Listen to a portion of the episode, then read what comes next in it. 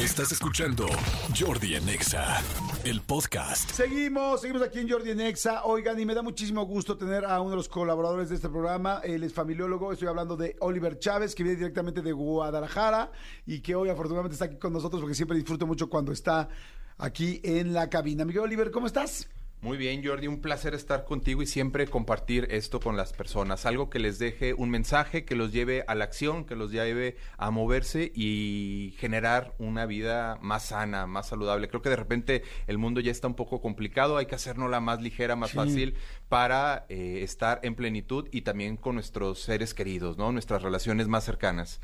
Completamente de acuerdo. Y ahorita que dices... Eh plenitud. Eh, una de las cosas que está pegándole muy duro a la plenitud de muchos mexicanos, por lo pronto este país que nos escucha, es el asunto de las parejas y del divorcio. Claro. Cada vez hay más divorcios. Ya hoy lo extraño es escuchar que una pareja sigue casada después de tantos años. ¿Cómo? ¿20 años? ¿Cómo? ¿22 años? Y ahí es lo importante. En las escuelas, este el raro es ahora el niño que, que sus papás están juntos. Claro. Y ya es muy normal conocer a alguien que ya tuvo un matrimonio. Pero este asunto del divorcio creo que le pega muy fuerte a los niños. Yo tengo ahorita dos amigos que están a punto de divorciarse y lo que los detiene es el asunto de los niños. Y no saben qué hacer y están preocupados y les da miedo lastimarlos o hacerlo mal.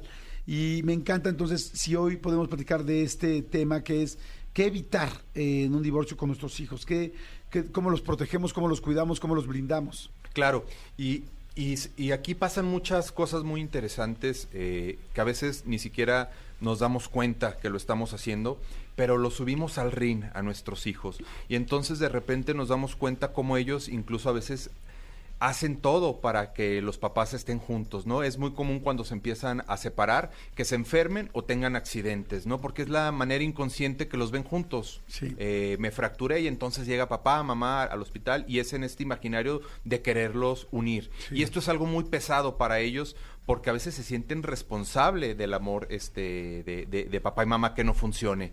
Dos cosas muy importantes que tenemos que ver es uno... Perdón, como pregunta, si empieza a hacer eso tu hijo, yo tengo dos personas que les pasó eso, que empezaron como a somatizar la situación y, el la niña cada rato era al hospital, otra vez se siente mal, tal, y era para verlos juntos, bueno, así lo leíamos. ¿Qué debes de hacer como papá? Eh, uno es quitarles esa responsabilidad, justo comentándoles estas dos cosas que creo que son vitales. Uno es se acaba el vínculo de la pareja, ¿no? No nos divorciamos de los hijos, siempre te vamos a amar, vamos a estar contigo.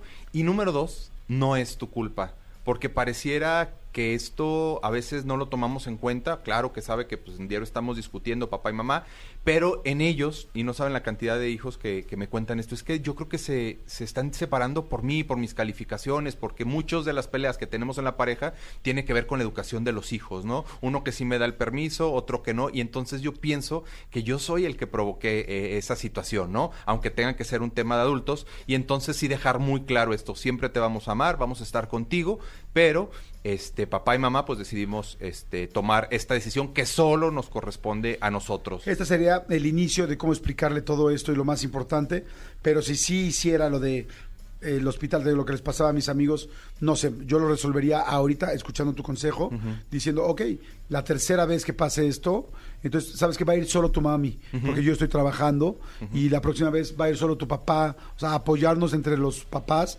para que ella vea que, que no, bueno, está, el niño vea que, que la enfermedad de cualquier manera no los une, ni va a cambiar las cosas, ni que ella tiene el poder de hacer esto. ¿Estaría bien o no? Sí, claro. Eh, vas marcando como nuevos, eh, el nuevo estilo de vida, ¿no? Que ahora aprendemos a disfrutar cuando estoy en la familia de mi papá, eh, mis primos, mis abuelos, cuando estoy con, con, mamá. Y cosas que tenemos que ir evitando, Jordi, creo que de repente es los mensajeros Oye, ve y dile a tu papá que si nos da dinero, ve y dile a tu mamá tal cosa. Esto lo que hace es dañar nuestra comunicación porque son triángulos, es el teléfono descompuesto, ¿no? Y entonces metemos otra vez a los hijos al campo de batalla donde están triangulados, ¿no? Imagínense a sus hijos, perdón que te interrumpa. Sí, claro. Imaginen a sus hijos, es, ya están sufriendo todo el rollo de los papás, ya les duele en el alma que se va a ir el papá o se va a ir la mamá o como sea la situación. Y luego mandarlos de mensajeros y ellos saben que la bomba que traes de información va a ser un problema mamá, oye mamá, dice que tanto dinero, oye que los gastos extras, que no sé qué. Ella sabe que trae ahí esa bomba y, y, y un problema que entre adultos te da a ti miedo o nervio enfrentar, se lo das a tu hijo además Claro. extra para que él vaya, llegue a la casa y el viernes que le toque el papá le diga, oye papá, dice mi mamá que lo de la tarjeta tal, es, es muy injusto, es- ya está cargando un chorro el niño, resolvamos nosotros nuestros- nuestras broncas, dársela al chavo, pues es una gandallez. Claro, totalmente. Y aquí el tema es que siempre pierden. Si le doy el sí a mi papá, mi mamá se va a molestar o enojar, ¿no? Y si le digo que sí a mi mamá, mi papá este, se va a molestar. Entonces, en estos juegos relacionales siempre pierden, siempre van generando como heridas, se empiezan a hacer alianzas patológicas, ¿no? A veces entre yo y mi mamá contra mi papá, ¿no? Entonces, pensemos en esto. Siempre nos va a doler que hablen mal de las personas que queremos, sea nuestra familia de origen, Claro. nuestros hijos, y a veces nos descargamos, que es otro tema que tenemos que evitar, es, ay, yo a mi hijo le cuento todos los problemas que tengo con el, con el papá, ¿no? O a veces eh, nos descargamos todo nuestro veneno con ellos y no nos damos cuenta cómo los lastimamos porque ellos aman a papá, ellos aman a mamá, es que tu mamá es tal, es que tu papá tal cosa, ¿no? Y de ahí se desprende una variante, es, eres igualito a tu padre. Eres, Sí. imagínense qué pesado estar recibiendo eso. Ojalá fueran en cosas positivas, ¿no? Oye, qué, qué trabajador como tu papá, qué responsable como tu mamá, etcétera, ¿no? Pero por lo general lo cargamos de esta parte emocional negativa, ¿no? Entonces creo que eso es importante eh, tenerlo en cuenta e irlo eh, evitando todas estas situaciones. El hijo espía es otra también común. Oye, perdón, ahí interrumpa. Imagínense cuando tú le dices a tu hijo, ay, es que eres igual, o hablas mal del papá, es que tu papá es un idiota, o tu papá toma mucho, o tu papá tal, o tu mamá es una tal por cual, tal. En el fondo le estás diciendo a tu hijo, a tu hija, que tú también eres así. O sea, que tu hijo también es así, porque al final tú como hijo eres parte de tu papá y de tu mamá. Entonces, como es que tu papá todo lo hace mal, es que tu papá tal, tú, tu sangre, tu herencia, tu genética, viene de tu papá. O sea, en el fondo le estás diciendo, tú también eres un idiota. Claro. O sea, y eso duele. Y, y, a- y aparte de que es doloroso, Jordi, etiquetamos. Sí. Y de repente, por amor, damos todo por cumplir esas etiquetas, porque no hay nada más doloroso en la familia que sentirnos rechazados o el- Sí. expulsados. Y en- Entonces te dicen la etiqueta y empiezas a- hacer eso para sentirte querido Sí. o aceptado más bien. Sí, o- y, y aparte, eh, es en la- las etiquetas funcionan por eh, de esta manera. Siempre todo, nunca nada, como las generalizaciones. Entonces, si decimos siempre eres irresponsable, eres igual a tu papá, eres irresponsable, pareciera que está en mi ADN y esto imposibilita el cambio, ¿no? Porque eh, las creencias son más fuertes que la realidad. Entonces, no, aquí para quitar etiquetas tenemos que ir buscando las excepciones, porque entonces busco todos los momentos con la lupa en los que eres irresponsable. Ya ves, eres igualito a tu padre, se te olvidó la tarea.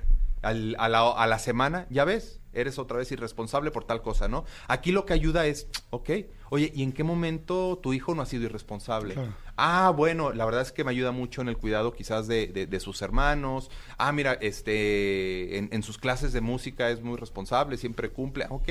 Entonces ahí ayudamos a quitar la etiqueta. ¿Es o no es? ¿no? O sea, podrías decir algo como, oye, este martes, la verdad fue muy irresponsable que no llegaras a lo de tu abuelita, por decirte algo, ¿no? Este, pero ya es este martes, no es eres- no siempre eres irresponsable. Claro. Este martes no eh, fuiste responsable con esto de tu abuelita, creo. Me gustaría que para estas cosas seas tan responsable como cuando sacas al perro, o seas tan responsable como lo haces con tu música. claro. ¿Algo Y- así?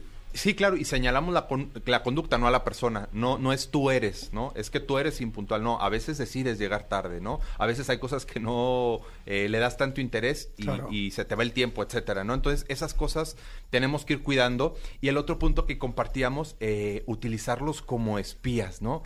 Oye, a ver, dime eh, si tu mamá está saliendo con alguien. Oye, ¿y quién le llamó a tu papá eh, cuando iban en, en el coche? ¿Sí me explico? Claro. Y entonces los metemos Ay, en situaciones muy, muy tristes, donde ellos tienen menos eh, recursos emocionales. La idea es entender que esto es de adultos y lo más sano y más productivo es generar este esta parte de una relación lineal, ¿no? Esta comunicación lineal, porque a veces incluso los metemos, no lo vas a ver, violamos el derecho legítimo del hijo de ver a su padre, a su madre, por, ah, si no me das este dinero, estas condiciones, no lo vas a ver, ¿no? Y entonces dices, oye, ¿qué culpa tiene... Eh, el niño. Eh, sí, tal cual, ¿no? O sea, ¿qué culpa tiene? Sí, esto es un tema que tenemos que aprender a resolver nosotros como padres. Algo muy interesante eh, que, que yo sugiero mucho es la terapia postconyugal. Ok. ¿Por qué? ¿Terapia para los papás, o sea, para ambos como pareja? Ya no como pareja, sino entendemos que la, hacemos una distinción y creo que hoy en día nos ha, eh, nos ha eh, funcionado el decir esto es conyugalidad, es tema de pareja y esto es parentalidad, ¿no? Ah, Muchos países están avanzando en esto. Qué interesante. Donde se firma, o sea, yo soy responsable emocionalmente, económicamente de mi hijo, y esto es otro acuerdo, otra situación que se puede disolver a través del tiempo. Nos decidimos divorciarnos, pero no mezclamos esto, ¿no? Porque también sufren mucho en los juicios y tienes que ir y vas a ir a testificar y, miente y di que tu papá me pegaba, tu mamá este, me robaba dinero, ¿no? Y entonces otra vez los metemos. Pero esta terapia postconyugal nos ayuda a mejorar la comunicación, a poder hacer acuerdos eh, a partir de nuestras necesidades afectivas, porque no tiene caso que me estoy separando por un mal manejo del conflicto, por una mala comunicación y entonces, oh sorpresa, ya no estamos juntos, pero nos seguimos destruyendo, seguimos en esta batalla campal. Entonces tenemos que tener recursos, habilidades, sanar muchas veces.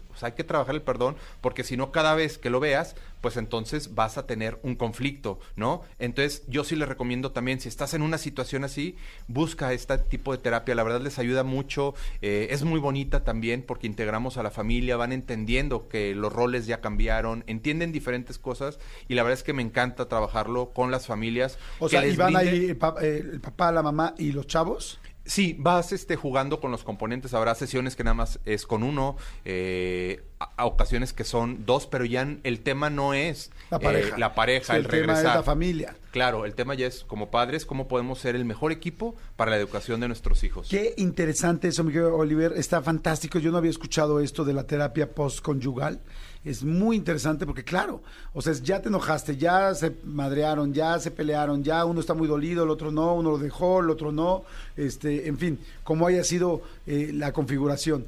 Y, pero los hijos. Entonces, el poder preguntar y que una persona en medio diga, oye, esto está mal, por esto no te llevas al niño así, no hablen mal del otro. Este, a ver, pongamos un ejemplo, pasó esto, esto, miren, aquí yo creo que esto lo deberían de haber hecho así, asado. Y sé que mucha gente pensó, ahorita, ¿no? Porque yo también siendo divorciado dices, madre santa, o sea, apenas acabo de divorciar, verte otra vez con la pareja una vez a la semana y ver cómo está y desde cómo se arregló, que, que te va, cómo te arreglaste tú, porque hay mucho dolor cuando te divorcias y hay mucho, eh, les digo, además, pues hay tantos temas por los cuales uno se divorció que hay mucho mucho dolor en medio y muchas eh, muchos ah, muchas aristas de esto no quiero ver esto sí lo quiero ver eh, ya se ve ahora tiene trabajo ahora no tiene trabajo ahora sale con alguien por qué se pinta por qué está bajando de peso o sea hay muchas cosas. Pero y normalmente es muy em, hostil cuando te vuelves a ver con la pareja sobre todo tan rápido. Pero la única manera donde no es hostil es cuando están los niños en medio como que con el niño ambos, porque además todos tienen, ambos tienen, en caso que hayan terminado mal, tienen como una salida, como una válvula de escape de, oye mi amor, tal, y los dos le hablan al niño, los dos tal. Entonces, si ustedes se fijan, primero, si, si terminaron bien, es madurísimo hacer este asunto de terapia postconyugal. Pero segundo, si no terminaron tan bien, y los niños están en medio, en la terapia va a ser muy interesante, porque tampoco nadie se va a querer pelear ni de hacer el ridículo en la terapia en frente de sus hijos. Entonces va a poder, vamos a poder tomar decisiones más inteligentes y quizás escuchar mejor al terapeuta. ¿Funciona un poco como lo estoy diciendo? Claro, y, y aparte Qué, hermoso poderle dar voz al hijo, ¿no? Claro. oye, ¿y se han preguntado con todo esto cómo se sienten sus hijos? Es como que, ah, caray. O sea, y ahí ya dejo mi ego, ¿no? Porque estamos a veces tan eh, en nuestro egoísmo tratando de pelear para ganar, ¿no? Es más, peleamos cosas que a lo mejor a veces ni siquiera queremos, ¿no? Por ejemplo, un padre que dice, voy a pelear a toda costa, que se queden conmigo los hijos. Y dices, híjole, o sea, ¿realmente puedes eh, con tu trabajo y todo? La verdad es que no, pero a veces solo es por, por el pleito en sí. Entonces, cuando volteas a ver y le das voz a los hijos, cómo se sienten, cómo perciben, que puedan expresar, las cosas cambian, ¿no? Y entonces ayudarlos a manejar esta situación y entender su nuevo proceso de vida, que sean hábiles en recibir y dar amor de sus padres, ¿no? Los niños que aprendan que eso no, no, no acaba y que es muy bueno estar con, con, con ambos padres, ¿no? Nutrirse de sus familias eh, de origen y entender que también ellos van viviendo muchos duelos, no solo la separación de sus padres, a lo mejor hay un cambio de escuela, a lo mejor es ching, las navidades eran padrísimas con mis Claro, sí, abuelos, son tal, elementos, eh, vacaciones, las escuelas, los lugares donde vivir, en fin. Está fantástico. Eh, Oliver, muchas gracias. Muy interesante. Él es Oliver Chávez, familiólogo. Este, me da mucho gusto que toquemos este tema. Los, uh, ahora sí que, ¿cómo, ¿qué evitar en un divorcio con nuestros hijos? Oliver, ¿dónde te podemos seguir? ¿Dónde podemos tener una terapia? ¿Quién le interesa una terapia? Porque también ahora que se hacen terapias por Zoom y todo se pueden hacer tantas cosas. Claro. ¿Dónde, ¿Cómo te localizamos? Claro, tal cual nos pueden escribir a través de las redes sociales como Oliver Chávez, familiólogo, tal cual así nos escriben y por ahí podemos estar en contacto y yo encantado de poder sumar en sus vidas, de ayudarlos y construir pues esto, ¿no? Una mejor relación entre las personas que amamos, cercanas, porque solamente creo que ahí podemos dar ese cambio a estar mejor también como sociedad. Perfecto, gracias Oliver, muchas gracias. Señores, no le cambien, acuérdense que este programa tiene podcast, así es que si ustedes quieren volver a escuchar esta entrevista con Oliver, muy fácil, hoy en la tarde o mañana ponen eh, Jordi en Exa y en cualquier plataforma digital, en Spotify, en la que sea, y va a salir la entrevista con Oliver Chávez y la pueden compartir, volver a escuchar, poner atención, hacer apuntes, lo que cada quien quiera. Claro. Gracias, muchas gracias, mi querido Oliver. Escúchanos en vivo de lunes a viernes a las 10 de la mañana en Exa FM 104.9. assim!